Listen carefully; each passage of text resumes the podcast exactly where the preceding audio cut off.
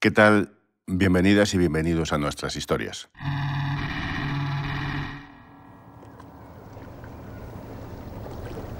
Hay apenas 50 metros. 50 metros que separan Irún de Endaya. Dos ciudades, dos países diferentes, España y Francia. Y entre los dos lados un río, el Vidasoa, que hace de frontera física natural. Es de apariencia tranquila, pero en los últimos dos años este río se ha convertido en una trampa mortal, el último destino para muchos migrantes que intentan pasar del lado español a territorio francés. Yo no sabía que hay un río aquí porque mata gente. En el mes de junio de 2022, en el último verano, estas aguas se cobraron su última víctima, la número 9. Se llamaba Abderrahman Bab y era un joven de 25 años que venía desde Guinea Conakry, en el Atlántico africano. Mamadou lo conocía muy bien eran casi familia. Y como si fuera mi hermano, Drahman. Yo lo, lo he conocido casi como un hermano. Los dos vivieron juntos y durante muchos años compartieron hogar y amistad hasta que Mamadou dejó Guinea y se marchó a vivir a Barcelona. Abderrahman quiso seguir sus mismos pasos, salir de África, buscar una vida mejor para él y su familia. En África la cosa es, es muy difícil. Por esto mucho risca su vida. Dice que bueno, yo prefiero eh, intentar que quedarme así viendo lo que estoy viendo. Y ese riesgo se traduce en muerte en más ocasiones de las que gustaría contar. Llegan a Irún y en Irún se encuentran, curiosamente, que es la peor frontera que han tenido casi en el camino. Ella es Yosuna Mendeguchía, voluntaria de la red de apoyo a personas migrantes de Irún. Ofrecen comida, ropa, aseo o acompañamiento a las personas que llegan a esta ciudad fronteriza. en la plaza pues les damos pequeña información un poco de dónde están, un poco los derechos que ellos tienen, porque independientemente de todo ellos tienen derechos, como todas, y bueno, un poco las vías seguras que pueden coger para poder llegar a Francia. Al no poder superar los controles policiales franceses, muchos de estos migrantes se lanzan al río Vidasoa. Es una ruta alternativa que les permite escapar, imaginan, de la vigilancia fronteriza pero la fuerte corriente y el hecho de que muchos no saben nadar o no muy bien hacen de la vía una ruta realmente peligrosa, a veces mortal, como en el caso de Abderrahman. Esto es como el agua, ¿vale? Que siempre encuentra un camino por donde ir, pero las vías son menos seguras. Y por ejemplo, el Vidasoa es la peor. Una llamada de teléfono le puso en alerta. La noticia de la muerte había llegado hasta África a través de las redes sociales.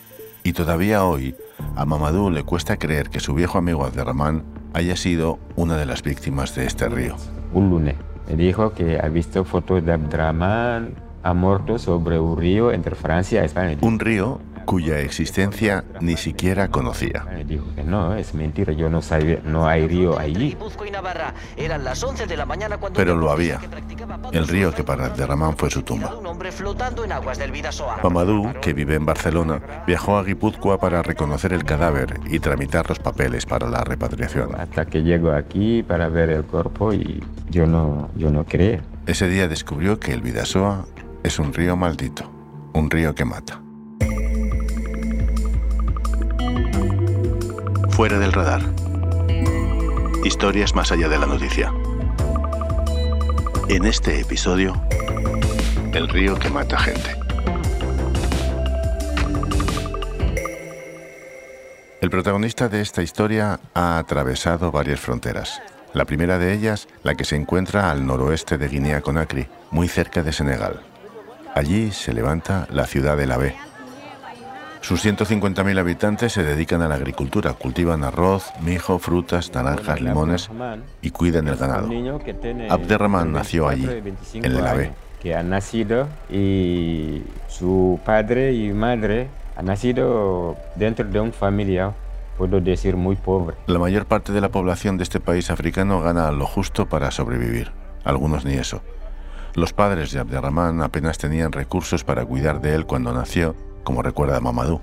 No eran familia, no había lazos de sangre, pero muchos años de vida juntos le convierten en el narrador perfecto de la vida de su amigo. Y Daniel Soriazu continúa con la historia. La familia de Mamadou se hizo cargo de criar a Abderrahman desde que era prácticamente un bebé. Sus padres no podían darle la atención y los cuidados necesarios. El abuelo de Abdurrahman tenía buena relación con mi padre pero el abuelo de Abdurrahman ha fallecido muy pronto y el padre de Abdurrahman casi no ha podido levantarse. El padre de Abderrahman estaba enfermo incapacitado físicamente para poder trabajar y llevar dinero a casa, cubrir las necesidades de un bebé recién nacido. Casi tiene el cuerpo poco deformado, no puede trabajar, hacer todos los trabajos. Por esto mi padre lo ha ayudado para educar el Abdurrahman. Mamadou tenía 23 años cuando Abderrahman llegó a su hogar. Era un joven muy tranquilo. Lo gustaba mucho jugar el fútbol. Lo vio crecer y lo cuidó como a su hermano pequeño durante siete años. Yo a veces yo trabajaba, yo compraba ropa para él. No duro en el cole, pero estaba muy bien en el cole. Estudiar en el colegio no es una opción para muchos jóvenes en Guinea Conakry. Para poder sobrevivir, hay que trabajar y eso es incompatible con los estudios. Porque había llegado un momento eh, donde la familia no puede levantar. Los jóvenes están obligados a trabajar en el campo, ayudar a madre y padre. Además, Abderrahman quería ayudar a sus padres, que no atravesaban un buen momento en su relación. Su padre y madre eh, se han divorciado, pero Abderrahman quería juntar a su madre y padre. Y creía que la única manera de conseguir que volvieran a estar juntos era reunir el dinero suficiente. Con que tenía un proyecto para que su madre vuelva con su padre. Casi era su sueño. Un sueño que solo se podía cumplir si salía del AVE, su pueblo natal y la mejor opción, y casi la única, pasaba por ir a Conakry, la capital.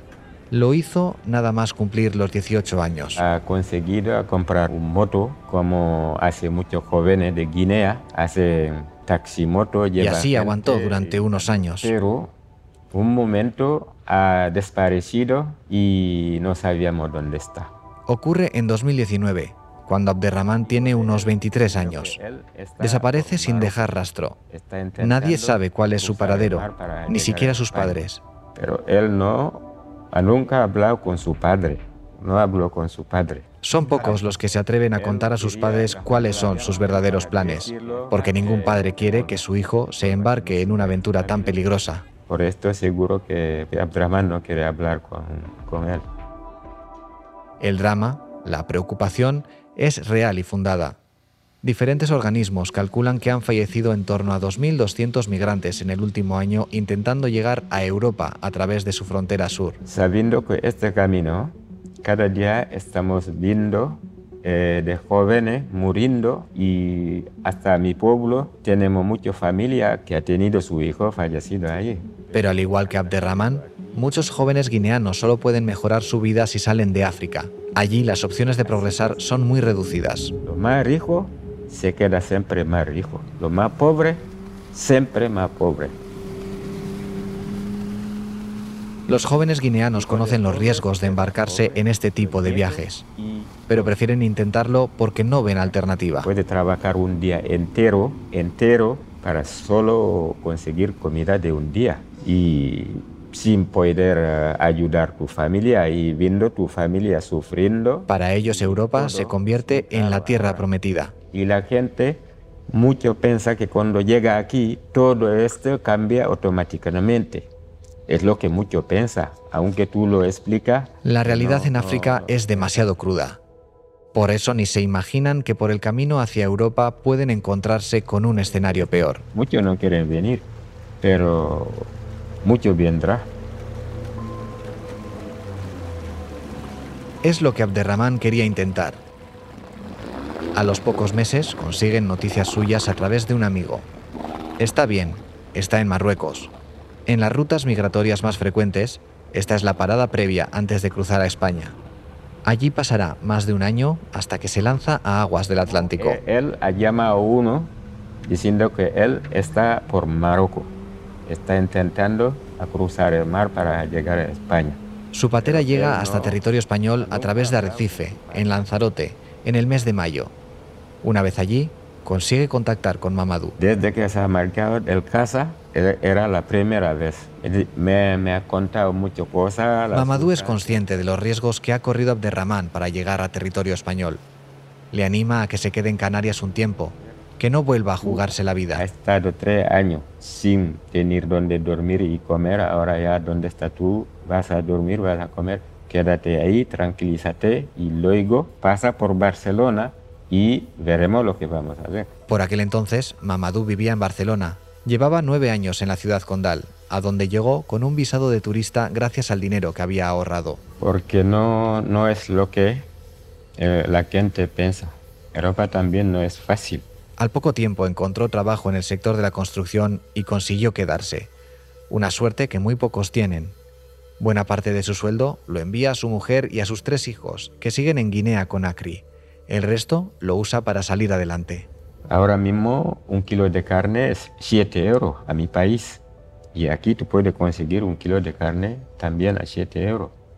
Pero ahí, 7 euros, ahí yo te puedo decir es 70 mil euros. Asegura que no es una vida fácil, ni el ideal que muchos migrantes tienen en mente. El mensaje que yo puedo decir primero a los jóvenes que están en África, que piensa que cuando tú llegas en Europa y es como si tú estás en el paraíso, pero no es. Y yo trabajo cada día entre 9 y 10 horas. Abderrahman lo sabía, ya se lo había escuchado decir a Mamadou, pero quería probar esa suerte. En su país lo daba todo por perdido. No iba a parar hasta conseguir su objetivo, llegar a Francia. Y cada día me llamaba diciéndome que, que lo ayude para ir en Francia porque él tenía contacto con un amigo de él que está en Francia que quería ir, que quería ir. Fue entonces cuando Momadou le mandó a Derramán 300 euros para ayudarlo, pero le puso una condición. Tenía que pasar por Barcelona para juntarse con él. Y un día él me llama, dice que está por aquí, por San Sebastián, que se va a Francia. Con el temor de que pudiera hacer alguna tontería, Mamadou le aconsejó que hiciera bien las cosas, que intentase cruzar la frontera entre España y Francia en autobús. Yo le dijo, si la policía te para, te van a devolver a España, no te van a carcelar, no te van a hacer nada. Y esa fue la última vez que habló con él. Enseguida retomamos el relato. El 1 de junio de 2022, Abderrahman cumplió 25 años. Las autoridades trabajan con la hipótesis de que por esas fechas intentó cruzar hasta Francia por carretera, pero una vez allí sufrió una expulsión express, es decir, fue devuelto a Irún por la Gendarmería Gala. Y poco después, Abderrahman se lanzó al río Vidasoa en un intento desesperado de cruzar al país vecino. Pero nunca lo consiguió. A las pocas horas su cuerpo apareció sin vida en el agua. Esta historia como el río Vidasoa tiene dos voces, dos lados, dos orillas, la de aquellos que llegan a nuestro país como Abderrahman intentando encontrar un futuro mejor y la de aquellas personas que tratan de ayudarles desde aquí. Su viaje es muy complicado, el paso por el Atlántico pues eh, genera muchas víctimas. Yosune Mendiguchía es una de ellas. Como voluntaria de la red de apoyo a migrantes de Irún, conoce bien la realidad sufrida por Abderrahman. Claro, una vez que llegan a Europa, que llegan a Irún, pues se encuentran aquí con una frontera ahora mismo intransitable. En 2018 se empezó a incrementar el flujo migratorio por esta ciudad fronteriza. Y desde ese año, Yosune y sus compañeras dedican su tiempo a ayudar y asesorar a estas personas. Sigue contando esta historia Daniel Soriazo. Los miembros de esta ONG acuden a la estación de autobuses para esperar y ayudar a los migrantes que llegan. Por la mañana se colocan en la Plaza San Juan, en un espacio cubierto al aire libre. Es su oficina improvisada. Aquí en la calle, enfrente del ayuntamiento, a destacar ¿eh? con el día que hace hoy, con la lluvia y todo. Aquí orientan a estas personas sobre la ruta que tienen que seguir. La mayoría de la gente que ha venido son de, de Guinea-Conakry, de Mali y de Costa de Marfil. Ahora empieza a haber un volumen un poquito más alto de senegaleses y luego vienen bastantes sudaneses también, que es un perfil nuevo. Las razones que les llevan a abandonar sus países son muchas. Las mujeres, muchas de ellas han escapado con niñas porque eh, han, han, querido evitar eh, que les practiquen la ablación a esas niñas, porque se les obliga a casarse con personas que ellas no quieren, muchachos que, no, que tienen carreras universitarias, no tienen oportunidades de trabajar, guerras diferentes. Y la motivación que tienen para hacer este largo recorrido es tan fuerte que nada puede frenarles, ni siquiera el miedo al fracaso o a la muerte. Nosotros también les decimos que Europa no es lo que ellos se piensan que es, eh, que los mensajes que les llegan no son, no son reales, que muchas de las personas que, con las que hemos hablado les hemos dicho que van a acabar en la calle, que nadie les va a ayudar, que nadie les va a hacer caso. No obstante, es, esto es una realidad, ellas están abocados a salir de su país, por miles de razones. Cada día A la estación de autobuses de Irún, de media llegan una decena de migrantes. La mayoría de esos son francoparlantes, por lo tanto el idioma supongo que les empuja. Y después, pues muchos de ellos tienen familia, conocidos, amigos en Francia. Buscan fórmulas para poder llegar a Francia. Buscan alternativas a la ruta por carretera para evitar que les pillen y les Eh, expulsen. esto no lo van a parar porque pongan controles y pongan vallas y tal. Esto no se va a parar. Lo que van a conseguir con todo eso es que haya más tragedia, que haya más muertos, que haya más estrés en toda esta gente, pero pararlo no lo van a parar. Y cuando se dan de bruces con los controles franceses, el río Vidasoa es la única opción que les queda.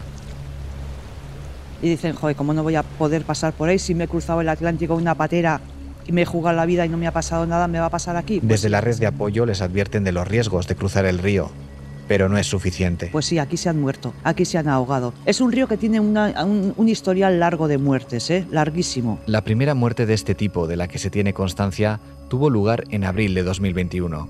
Por aquel entonces, ONGs como la Red de Apoyo a Migrantes ya habían alertado de la presión migratoria que había en la localidad fronteriza. El fallecimiento de otro migrante, un mes después, demostró que no se trataba de un caso aislado. Después vendrían otras. En poco más de un año, las víctimas mortales ya eran nueve.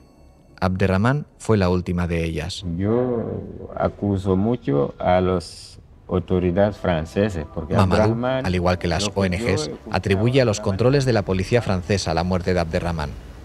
Cree que este tipo de actuaciones son las que hacen que estas personas se vean obligadas a utilizar rutas menos seguras para conseguir su objetivo. La policía francesa lo ha pi- ha pillado para devolverlo a España, para morir, para él volver a morir. Yosune y el resto de responsables de la red de apoyo de Irún están convencidos de que Abderrahman pasó por el puesto que montan en la plaza. Creemos que sí que estuvo aquí, que sí que habló con nosotras, que sí que estuvo. Creemos, a ciencia cierta no lo podemos decir.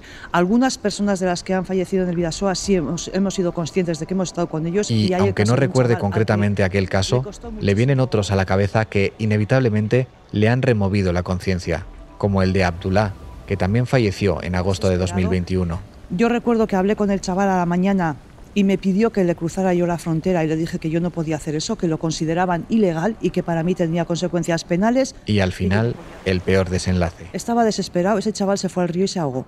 A mí personalmente me fastidia que se ahoguen todas las personas o que pasen malos ratos todas las personas, pero si ya le he visto la cara y he hablado con él, y en el caso de este chaval he visto su agobio y su estrés en la mirada, fue horrible. Junto al gobierno vasco y a ayuntamientos de la zona, reclaman corredores humanitarios que eviten este tipo de tragedias en la frontera. Temen que nuevos episodios se vuelvan a producir en cualquier momento. Y desde el Gobierno vasco, una vez más, reclamamos y exigimos tránsitos seguros para todas las personas que se ven obligadas a salir de sus países. La noticia de la muerte de Abderrahman no tardó en llegar a su familia en Guinea. Una llamada de su hijo desde África puso en alerta a Mamadou. Me dijo que ha visto fotos de Abdrahman que ha sido publicado sobre el Facebook, eh, que Abdrahman ha muerto sobre un río entre Francia y España. Dijo, Al principio no se lo creía. Hasta donde él sabía, Abderrahman ya estaba en España. Había llegado a la península desde las Islas Canarias. En teoría, ya había superado lo más difícil. A Mamadou le constaba que su hermano había llegado a Francia. Esto, esto es seguro, porque Abdrahman ha mandado un mensaje a, un, a su compañero, un amigo suyo que está en Francia, que ha cruzado la frontera. Desconocía el riesgo que existía en la frontera de Irún con Francia. Cuando le dicen que Abderrahman era el joven que había aparecido muerto, no se lo podía creer. No, es mentira, yo no sabía, no hay río allí. Abdrahman ha entrado entre Marruecos y España, no. Que no hay río, yo no sabía que hay un río aquí porque mata gente. Pero sí, el Vidasoa se cruzó en su camino. Pero tiene muchas corrientes y muchos, muchos remolinos. El Vidasoa depende también de las mareas del mar, si hay marea alta o marea baja, hay más corriente, menos corriente, más caudal, menos caudal, en fin. Y luego hay mucho lodo. Los migrantes que lo cruzan no conocen el comportamiento ni las particularidades de este río. Ellos ven un río aparentemente tranquilo y, y corto, vienen cansados, vienen estresados, entonces lo que quieren es irse, irse, irse, no nos hacen caso. Cinco años. Está previsto que este lunes se le realice la autopsia. Abderrahman Bas falleció. Se le perdió la pista un miércoles. La última vez que se le vio fue en un centro temporal de atención humanitaria. Al día siguiente saltaron las alarmas y poco después se iniciaron las labores de búsqueda en el río. Que no sabía nada, no, no sabía nada. El sábado, los servicios de emergencia de Cruz Roja hallaron su cuerpo sin vida. La labor de las ONGs y de las autoridades vascas permitieron dar con Mamadou como pariente más cercano de Abderramán. Tuvo que viajar hasta San Sebastián para reconocer el cadáver. No había duda de que era él. Voy por San Sebastián y ver si puedo ver el cuerpo o otra prueba. Y es hasta cuando llego y dicho que sí, lo que he visto que, que ha sido él, sí. Con todo el dolor y el golpe de la noticia, todavía quedaba el duro trance de contárselo a la familia de Abderramán, a sus padres, a aquellos a los que quería ayudar una vez llegara a Francia, el sueño que nunca pudo ver cumplido. Después de solo una palabra, no ha podido, ni yo ni él no hemos podido hacer la segunda palabra. Una ha colgado su teléfono. Mamadou Ba es padre de tres hijos y no puede evitar ponerse en la piel de tantos padres que están perdiendo a sus seres ahora queridos. mismo casi todos los padres africanos tienen miedo. Cuando su hijo mayor le dice que quiere salir de Guinea con Acri, el miedo recorre su cuerpo. Yo lo que quería que se quedan ahí. Pero ahora mismo mi hijo mayor me está presionando para venir, pero todo lo que yo lo estoy diciendo, que se tranquiliza, que no pasa por otro camino. No se cansa de lanzar el mensaje que tantas veces repitió Abderramán y que no sirvió para evitar su muerte. Que los jóvenes sepan que no hay ningún sitio, el mundo, donde tú puedes ir solo para coger dinero, conseguir dinero. Hay que trabajar, hay que usar la cabeza para vivir bien. Y a las autoridades, una petición desesperada para que no se vuelvan a repetir este tipo de muertes. Que buscan la vida, no tiene que tratarse como un criminal. Y sobre todo empujarlo a morir, a matarse. A las instituciones lo único que se les puede pedir es que presionen para que Francia quite esos controles que son absolutamente ilegales y absolutamente racistas. También lo reclaman desde la red de apoyo de la que forma parte Yosune Mendiguchia. Estamos en espacio Schengen, aquí las fronteras no existen y esa frontera eh, adornada de, de, de protección nacional contra el terrorismo y bla, bla, bla, bla, bla, es un control racista, es un control para que negros y magrebíes no entren en Francia. Miles de migrantes llegan al año a España, la mayor parte de ellos con la intención de atravesar el país para llegar a otros puntos de Europa. ONGs como la red de apoyo de Irún así lo atestiguan y alertan de que en Francia se han endurecido los controles este otoño. Se están creando, advierten, un contexto propicio para que estas personas en tránsito adopten vías inseguras, como es el caso del río Vidasoa. Esta historia está escrita y producida por Daniel Soriazu y es uno más de los episodios de Fuera del Radar, el podcast narrativo que se mueve más allá de la noticia. Soy José Ángel Esteban, gracias por escuchar. Fuera del Radar es un podcast narrativo desarrollado por los periodistas de las cabeceras regionales del Grupo Vocento. La edición y coordinación general es de Andrea Morán, con ayuda de Carlos García Fernández. La producción técnica de Íñigo Martín Ciordia, el diseño sonoro y la mezcla de Rodrigo Ortiz de Zárate y la dirección y producción ejecutiva de José Ángel Esteban.